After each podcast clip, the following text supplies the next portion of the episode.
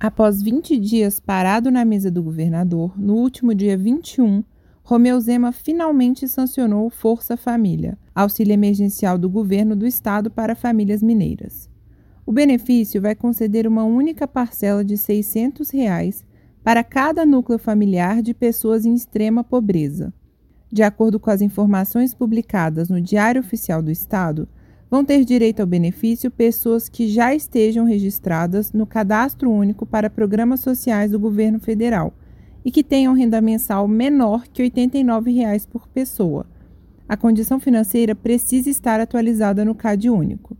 É considerada como renda familiar a soma dos salários e rendimentos de todos os membros da família que morem no mesmo local, sendo que o Bolsa Família não precisa ser incluído nessa conta. Tanto a forma de cadastros das famílias para receber o benefício, quanto a data correta de liberação do Força Família ainda vão ser formuladas e divulgadas pelo governo de Minas. A lei determina que o benefício seja pago antes de 1 de agosto. O texto de sancionamento da lei afirma que responsáveis por famílias extremamente pobres e que não recebem o Bolsa Família e o benefício do governo federal vão ter prioridade assim como mulheres chefes de família com um ou mais filhos. O Auxílio Força Família é parte do projeto Recomeça Minas, de autoria de todos os deputados estaduais.